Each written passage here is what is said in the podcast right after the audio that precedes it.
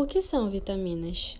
Elas são moléculas orgânicas essenciais para a saúde encontrada em nossos alimentos. Por mais que sejam fundamentais, não é necessário o uso em excesso, como é o caso dos carboidratos.